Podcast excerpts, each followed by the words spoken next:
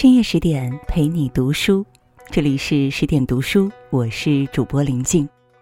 今天呢，要跟大家分享的文章是《香菱》，我讲一个姑娘的故事，你可别哭。乍见香菱，任谁要会惊艳一番。刚到贾府，虽然才是个刚留了头的贪玩小丫头，但她往梨香院门前那台阶上一站，眉心一点胭脂红。俨然一个乱世小佳人。周瑞家的说她相貌气质像东府里的秦可卿，贾琏感叹她生得好奇种模样，竟是薛大傻子的人。凤姐夸得更全面，说模样好还是莫泽，其为人行事温柔安静，差不多的主子姑娘都赶不上她。大家都惋惜好白菜让猪给拱了。可是令人诧异的是，被薛蟠掳来的香菱，跟读者打的第一个照面却和想象中太不一样。她表情轻松，笑嘻嘻的走来，毫无半点凄惨相。回溯她的身世，此刻也该笑，因为命运似乎正在触底反弹。身在薄命司金陵十二钗副册，比袭人晴雯的地位高一档。出身虽非贵族，也是中产阶级家祝英台式的独生小姐，被父母捧在手里长到五岁。仆人霍启待她元宵节关灯时被人拐走，从此人生成为一场炼狱，在拐子手里被虐待了七八年，作为一件美丽的商品被明码标价。这期间命运出现过三次转机，然并卵。第一次是拐子带他租房时，房东门子恰是当年他家隔壁葫芦庙里的小沙弥。小时候天天逗他玩，故意眼认出了他，但是他只是问问，满足一下好奇心就算了。第二次是冯渊对他一见倾心，非他不娶，他也自叹：我今日罪孽可满了，不想拐子又将他卖给了薛蟠。冯渊被后者活活打死，他被掳走。第三次是他离回家最近的一次，案宗放在贾雨村案上。贾雨村受过他父亲的大恩，娶了他家的丫鬟，与他家亦有来往。但为了巴结四大家族，愣是忘恩负义，胡乱判案，任他自生自灭。这姑娘一路走来就没遇见过几个好人，怪不得她如今要笑。来到薛家后，没有了打骂虐待，天天好吃好穿。又很得薛姨妈的喜欢，宝姑娘也十分宽和。如今客居的贾府又是个厚道人家，算是不幸中的幸。从前太苦，如今给半颗糖都觉得分外甜。考察了他一年多，薛姨妈摆酒请客，把他郑重地交到薛蟠手里，正式的做了他的妾，给了个名分。没几天，他新鲜劲儿一过，将他看得马棚风一般。但香菱没有半点哀怨，总算是有了一个正儿八经的归宿。薛家又是大富之家，他很是知足。有一次和黛玉论诗，渡头余落日，墟里上孤烟，他还能若无其事谈到被薛蟠掳上京时，傍晚船头上看到的景色，恰与诗中相似。语气恬然，仿佛被掳是一段美好的回忆，对薛蟠是一片认了命的柔情。薛蟠因为调戏柳香莲挨了打，他心疼的竟哭肿了双眼，完完全全是个深爱夫君的小媳妇儿。因为挨打太丢脸，薛蟠打算出门走个一年半载，他又温顺体贴地帮他收拾好行李，送他上路，然后跟着宝钗入住了自己一直向往的大观园。大观园是美好故事的集结地，就是在这里，香菱开始进入了人生的第二个上升期。她学会了写诗，因为听说主子们起了诗造，她竟也动了想学写诗的念头。央视诗词大会上，曾经不止一次出现来自社会底层的选手，他们对诗有着异乎寻常的热爱。主持人董卿动情地感叹道。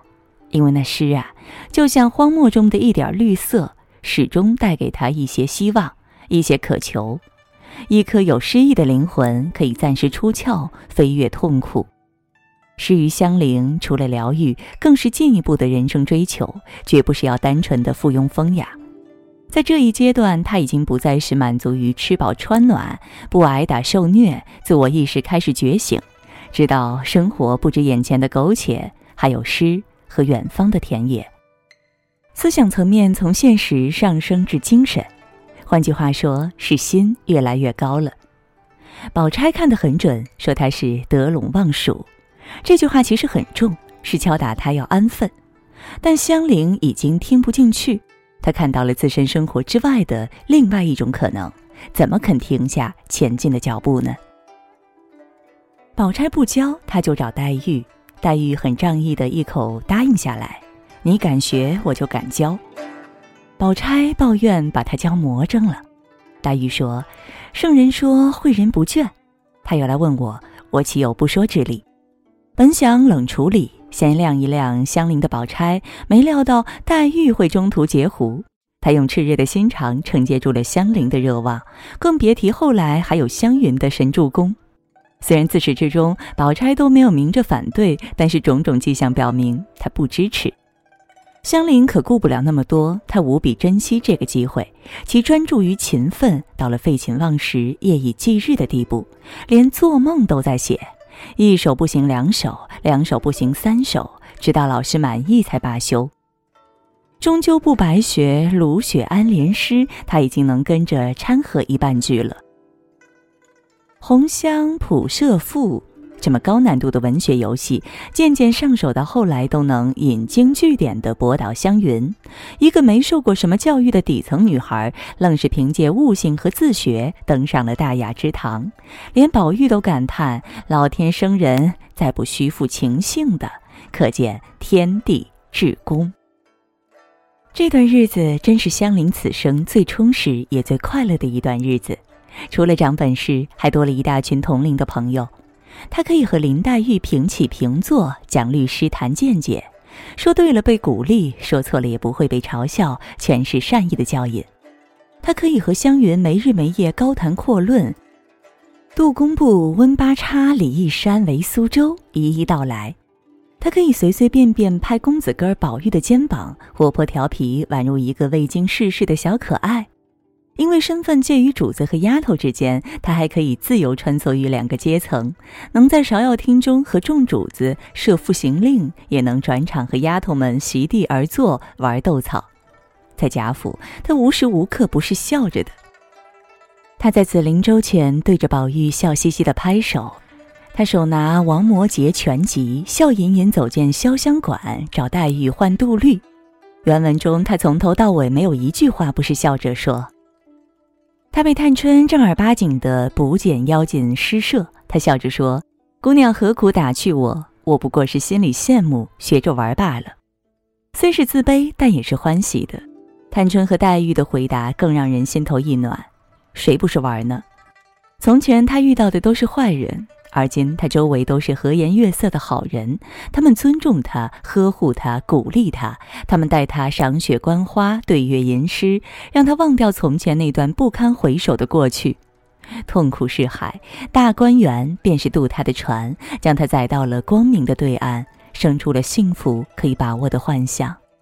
此刻的香菱，从精神上已经彻底的脱胎换骨。所以到后半段，他已经可以一边坦然接受袭人的馈赠，一边从容地扔掉自己沾泥的裙子，再也不是从前那个畏畏缩缩、被打怕了的被拐的女童了。每读《红楼梦》到六十二回，便觉书页上玉动珠摇，笑语喧哗，花香迎鼻。宝玉、宝琴、秀烟和平儿四人同一天过生日，好不热闹。以歌为喻，如果说《红香谱》中众芳行乐是女声大合唱，湘云醉酒是美声独唱饮酒歌，那接下来的香菱情解十六群便是演绎了一段清新的民间小调，浓起而淡收。本来是丫头们一起斗草，观音柳对罗汉松，君子竹对美人蕉，月月红对星星翠。香菱拿夫妻会对了豆官的姐妹花，惹来一阵嘲笑，说她想汉子了。大闹中，她新做的石榴红绫裙子滚在泥水中弄脏了，宝玉怕她挨薛姨妈的唠叨，便叫她在原地别动，回去找袭人把她新做的那条一模一样的送给她。袭人当即开箱验取石榴裙，一路送过去。等香菱换上裙子，袭人要好人做到底，说：“把这脏了的交与我拿回去，收拾了再与你送来。你若拿回去看见了，也是要问的。”香菱的回答很出乎意料，她干脆地说。好姐姐，你爱送谁就送谁吧，我有了这新的，不要那旧的了。袭人也诧异，你倒大方的好。这边厢香菱道个万福，穿新去旧，潇洒而去，毫不留恋和纠结，断舍离的那叫一个干净。法顶禅师有云：拥有一个的时候，不要企图拥有两个。怕穷的心态本身就是一种穷，在物质上敢洗新弃旧的，都是自信的人，内心有底气，行事才阔气。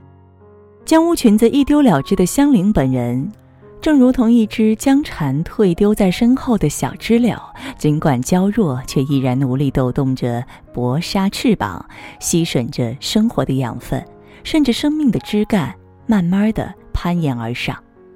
他有他的呆，也有他的勇。尽管这勇带着不谙世事的幼稚，太年轻的时候谁不是这样呢？总有一天，生活会教训你，搞得定眼前的苟且，才有资格去触碰诗。当听说薛蟠要迎娶夏金桂时，他竟然比谁都迫切，一厢情愿认为夏金桂既然是个大家闺秀，也一定和黛玉、湘云们一样好相遇。听说对方识文断字，他大概还是有过有机会一起切磋切磋的妄想吧。宝玉说替他担心虑后，他还生气，嫌宝玉对他越界关心。他以为大观园里乌托邦式的美好可以复制，然而命运都投一盆凉水将他浇懵，他很快就遭遇了命里的克星。夏金桂步步为营，步步紧逼，他没有还手之力，只有一味讨好奉承，期盼对方给他一点容身之地，却不知这是在与虎谋皮。当夏金桂找茬说他名字起的不通时，他天真的普及一大通菱角花、荷叶莲蓬、鸡头尾叶芦根的清香论。夏金桂笑里藏刀，要他改名字，又装模作样说怕宝钗不悦时，他笨拙的表中投靠。奶奶有所不知，当日买了我来时，原是老奶奶使唤的，故此姑娘起的名字。后来我自服侍了爷，就与姑娘无涉了。如今又有了奶奶，一发不与姑娘相干。这一折看的人真心酸。那个一根筋要学诗的香菱哪里去了？只剩下一个卑微谄媚的叫秋玲的小妾，像一只被放到蒸锅上小火慢蒸的小白兔，已经蒸软了骨头。饶是这样，还是没有逃过接二连三的陷害。金贵先是故意设计让香菱去撞散薛蟠和宝钗的好事，激怒薛蟠；再是以让香菱陪睡为名，夜夜折磨他；最后干脆连巫蛊之术都拿出来了，往他身上栽赃。而真正让香菱崩溃的是薛家一家人的冷漠无情。他是薛蟠为天，薛蟠却对他是以棍棒拳脚；他是薛姨妈为母，薛姨妈却不为他主持公道。为了清静，当即要再次卖掉他。曾呼她为林姐姐的宝钗拦了下来，但话语间却充满了息事宁人的算计。一，咱们家一向只买人不卖人，卖人让人笑话。二。哥嫂嫌他，那就给我使，我正也没人使。三，从此不叫他到你们眼皮子底下去，跟卖了是一样的。宝钗这番打算，等于是向金贵妥协，正式取消了香菱在薛家的名分。读到这里，不禁齿寒心冷。这样的薛家，不败亡都没有天理呀。香菱从此成了宝钗开恩留养的一条流浪狗，只能一心一意地跟着宝钗，但终不免气怒伤感，内外折挫不堪，消瘦低烧厌食，酿成肝血之症，哀莫大于心死，求医问药怎么可能管用？回忆烧成了灰，还是没等到结尾。要摧毁一个人，莫过于将他失去的东西先一样一样加倍还给他，再翻脸无情，一次性夺光。这叫杀人诛心。贾雨村和薛宝钗素未谋面，在处理香菱的事情上却贼有默契。贾雨村袖手旁观，任他自生自灭；薛宝钗息事宁人，得过且过。这是为什么呢？知乎某大 V 说过一段话，大意是：每一个上层社会的人都是一个个体，面对低阶人群，他们并不会组成一个秘密会议集团来刻意谋害，但在非故意的情况下，行为往往出奇的一致，从而造成不幸的后果。这真是道破天机。蝼蚁之命，何足挂齿？在他们的潜意识里，香菱的分量太轻了，既犯不上为他出让自己阶层的利益，更没必要替他争取，甚至战斗。贾雨村要的是官运亨通，薛宝钗要的是耳根清净。牺牲他，如果能获得利益最大化，也就任他牺牲，无所谓了。反正自己不需要付出半点代价。虽然戏书里这样写，夏金贵害人不成，害了自己的性命；香菱扬眉吐气的被扶正，但我们都知道这不会是原作者的本意。如果那样的话，香菱的本名就不叫英莲，而叫侥幸。自从两地生孤木，志士相魂返故乡，就无从谈起。香菱之殇讲的是一个自我迭代能力极强的美貌女孩，在三百年前阶层固化的社会里，被命运的浪头抛送到上流社会，被收留又被抛弃的绝望故事。这故事的名字叫《幻灭》。深谙阶层游戏套路的曹雪芹，像一个有良知的目击者，没有选择沉默路过，更不打算替谁粉饰太平。他站了出来，强忍眼泪。声音颤抖，一字一顿，原原本本的说出了所谓香菱平生遭际实堪伤的真相。更多美文，请你继续关注十点读书，也欢迎你把我们推荐给你的朋友和家人，一起在阅读里成为更好的自己。晚安，好梦。谁曾在意是我的美丽名字？别了昨天，乐观天真的女子，存着预言未知的事，埋没心底的故事，换上蔷薇的刺，留名纵千秋，无惧牺牲所有，在挤拥的世界，孤单却仍。照旧，无常是春秋，情重只得伤透。让手中花开多半奏，谁可以笑着到最后，亦泪流。